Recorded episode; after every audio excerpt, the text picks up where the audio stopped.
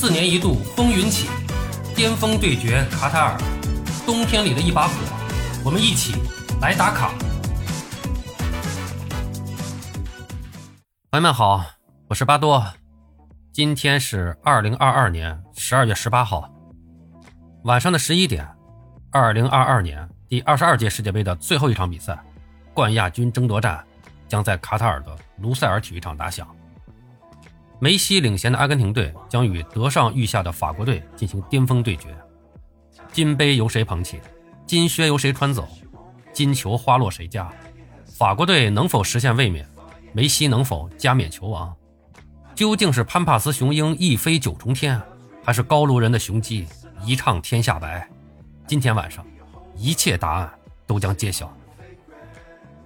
比赛还有几个小时开始，现在咱们说点什么呢？尽管巴多啊一直是一个只喜欢享受比赛过程、喜欢赛后复盘推演得失、不喜欢赛前预测的人，但是到了这会儿，这氛围到这儿了，咱也不能免俗啊。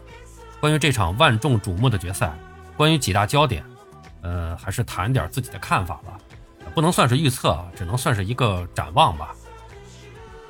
上届决赛前，巴多当时也是被大家僵在这儿了，做了一次预测。那么当时我还是发了一篇这个公众号的文章啊，这个有证可查啊。那么是准确的言中了法国队夺冠，但说实话呢，那也就是根据双方实力对比的一个常规的预测啊，说中了也说明不了什么啊。但今天这场比赛真的不好说。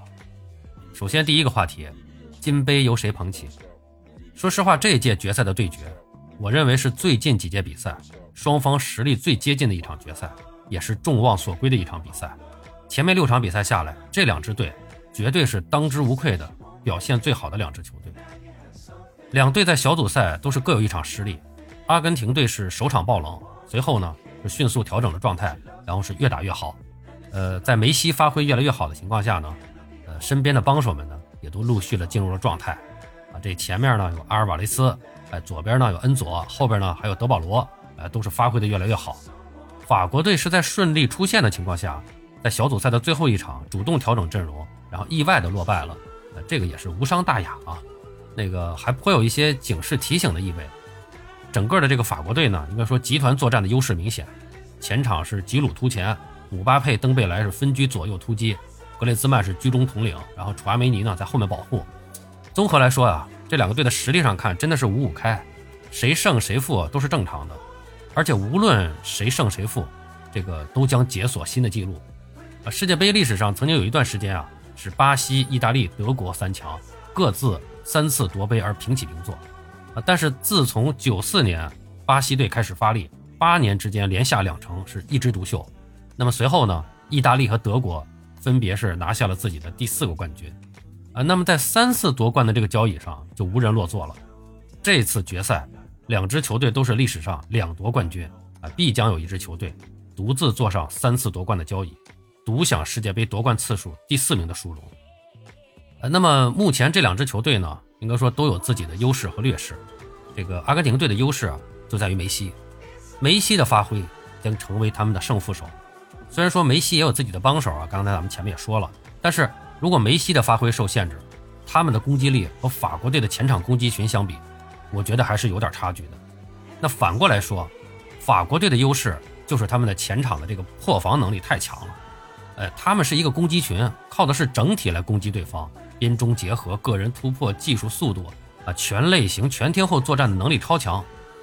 那说到劣势呢，或者说是漏洞，两个队的防守都有问题。阿根廷队防守高空球的能力实在是没法让人放心，怎么防住法国人的两翼起球，特别是中路大吉鲁的强攻，这真的是个问题。而法国队的后防呢，相对来说，也是有点不稳定，在场上的某一个瞬间。哎，就会出现短路的情况。那他们在前面的六场比赛中，五场都有失球，只有上一场是零封了对手。但上一场比赛咱们看了啊，就是门前也是一度是险象环生。要不是摩洛哥的这个攻击力啊、锋线的能力啊，实在是要差一些，这比赛能不能零封真的很难说。就看阿根廷队在梅西的带领下，能不能抓住法国人稍纵即逝的机会了。那么另外这场比赛呢，估计开局阶段不会太精彩。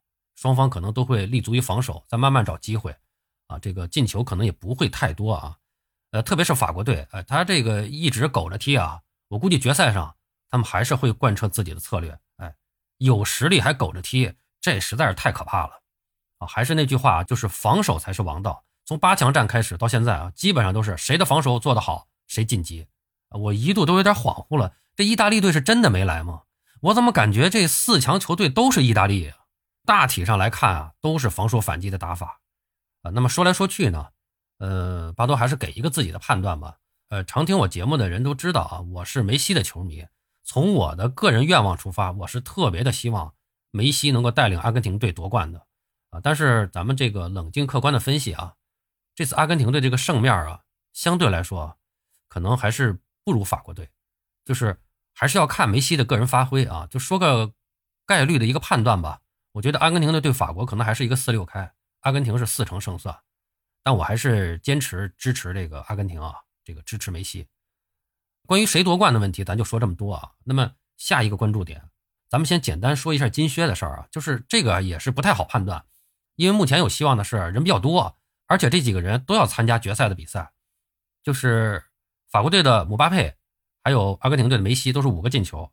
然后这个呃，法国队的大吉鲁和阿根廷队的阿尔瓦雷斯是四个进球。这四个人谁在决赛中进球，谁都有可能穿走金靴。个人感觉最有可能的，可能还是这个姆巴佩啊，毕竟他在法国队有着绝对的开火权。前面的两场比赛没进球了，这个球运啊，我觉得攒的也差不多了。呃，这边呢。梅西的任务比较重，更多的呢还是在组织进攻。不过要是有点球，那可能就有希望了。呃，说到这儿呢，呃，梅西前面的五个进球啊，有三个点球，另外还有一次呢没有罚进。有人认为啊，就是说这个阿根廷队啊，这次是受到了裁判的照顾。我特意把之前的四个点球啊拿出来，都反复的看了看。我个人的观点啊，就是点球的判罚没有什么太大问题。呃，正是阿根廷队的犀利进攻，他在禁区内创造的威胁多，受到的侵犯和破坏也多。才导致了点球多，这确实不能以这个点球多少来得出相关的结论的。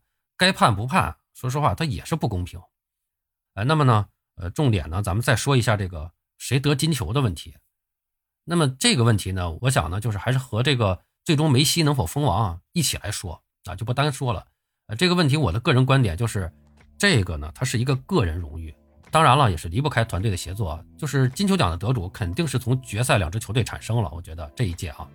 那么我判断就是，阿根廷队无论胜负，梅西封王的问题，其实在半决赛时已经有了结论，梅罗谁更强的争论也基本上结束了。啊，当然了，不可能统一所有人的意见。贝利和马拉多纳的球王名号到现在，他也有人不同意，不是？不可否认的是，如果梅西在今天晚上不能夺冠，球王的名号也是不受影响的。但客观的说，绝对是有遗憾的，而且会留下更大的争议。那球王的问题，咱不多说了，就是。我的观点已经说得很清楚了，呃，那么回到金球奖的问题上，我觉得啊，大概率上还是阿根廷即使输了，梅西还是金球奖的最佳人选。世界杯进入上个世纪九十年代以后，金球奖的获得者只有一九九四年罗马里奥是出自冠军球队，其他的人选都不是冠军球队，甚至还有两次是季军的球队。本届杯赛以前六场比赛，论个人表现，梅西的表现之优秀无出其右。但是如果阿根廷不能夺冠，也存在一定的变数。就是法国队一路下来表现稳定而优秀，队内也不乏个人表现出众的球员。如果在决赛上法国队有核心球员打出亮眼表现或者关键进球、关键助攻的这种情况下，捧走金杯的同时捎带手把金球拿走，这也属正常。如果出现这个局面，巴多觉得当下的法国队中有资格获得金球奖的就集中在两个人身上，一个是姆巴佩，一个是格列兹曼。那这两个人中啊，我个人更倾向于格列兹曼。呃，就是在当下的法国队中，格列兹曼的表现啊，前天我专门做了一期关于这个格列兹曼表现的节目，在这儿咱们就不多说了，也不重复了。格列兹曼呢，在这支法国队中呢，他是统帅级的地位。特别上一场半决赛，大家可以看到，在进攻中格列兹曼的表现，咱不用说了，在防守的是多少次禁区内、禁区前沿的关键解围、关键抢断，全是格列兹曼。那么姆总呢，在这支队里边呢，他还是一个急先锋的作用啊。那么最后呢，再说一下，就是如果出现了法国队夺冠，金球奖也给到了法国球员身上，那球王的名号会不会也被顺带拿走了？这个巴多的观点和前面呼应一下啊，就是无论决赛什么结局，梅西封王已成定局，只是会不会留下遗憾的问题。球王的名号它不是靠这届世界杯的表现来决定的，那有人说了，那人家法国队上届也是冠军啊，这就引出了巴多的另一个观点了，就是没有世界杯上的高光表现，你很难被称为球王。但世界足球发展到今天，职业联赛的地位之重已经不断的攀升，大有赶超世界杯之势。论绝对的技战术水平，实际上已经赶超了。那么其影响力也是越来越为全世界球迷所看重。所以说，再聚焦一点啊，就是在五大联赛中能证明自己，取得压倒全世界其他球星的荣誉，再有世界杯优秀表现的加持，才能成为球王。所以法国队中啊，无论姆巴佩还是格列兹曼，在联赛中的表现还都有待积累。好了，咱们扯了这么半天啊，还是那句话啊，任何的预测和展望，在现实的比赛面前都是苍白的，还是让我们期待几个小时以后的决赛吧。呃，虽然我说了啊。这个阿根廷对法国是四六开啊，但我还是希望阿根廷和梅西能有个好的表现。呃，当初那个八分之一决赛的时候，阿根廷对荷兰的时候，我当时也是觉得荷兰队是有六成胜算的，结果是非常愉快的被打脸了啊！希望今天晚上打脸继续。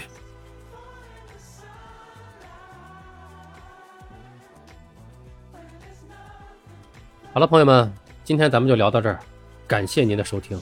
您有什么想和巴多交流的？咱们评论区见，欢迎收听、订阅、评论、转发，我们下期再见。